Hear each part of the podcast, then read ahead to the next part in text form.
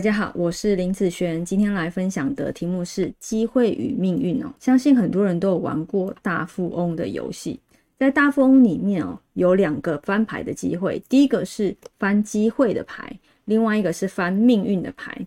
这个机会和命运，你每一次去翻的时候都是好的吗？没有哦，没有都是好的，有没有可能翻到不好的？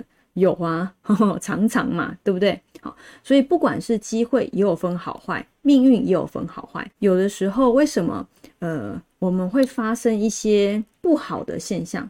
好，譬如说损财啦，哈，或者是感情啦，哈，有一些不好的运势在里面。我们命理是在批论命运的时候，有时候有些人会觉得，哎，怎么这么准确？哈，在某些流年这么不好，其实不是。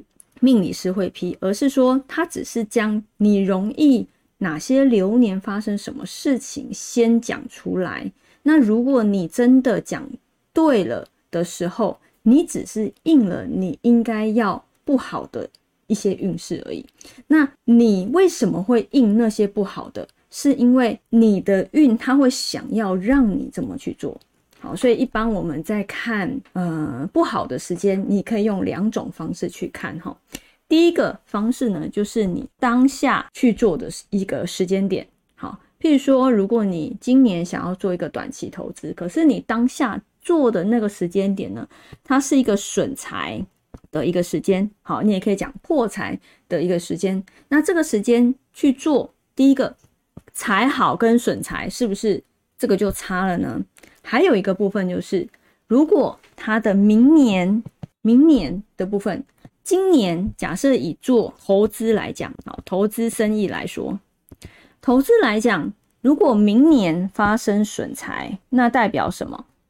那代表今年的这个投资看起来是好的，但是他为了要让你应明年损财的这件事情，所以他才会让你在今年。来看是好的一个现象，所以一般我们会在看运势，除了看当下好当下的一个时间点之外，也要看你明年，甚至有些人会看到后年。好，其实短的时间先看明年也行，要看他做什么事。好，就是这两三年的部分，其实都是要去看他的一个呃，如果他是有关于投资这方面的一个事情。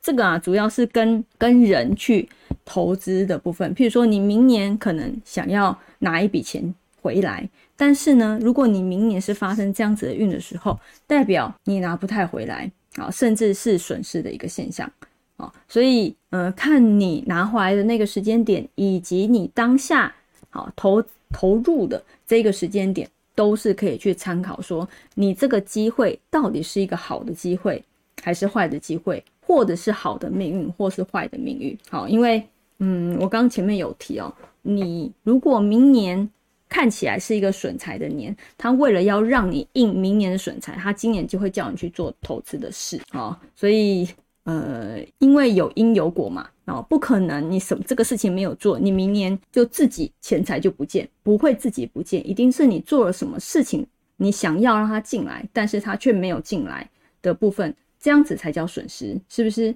好，所以有时候不好的时间点就尽量保守的去做，保守也等于尽量不要去触碰的意思。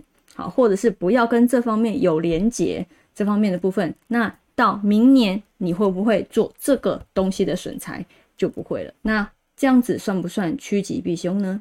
这样就对我来讲就算是趋吉避凶了哦。好，那以上这个影片就分享给大家以及我的学生，我们下次见喽，拜拜。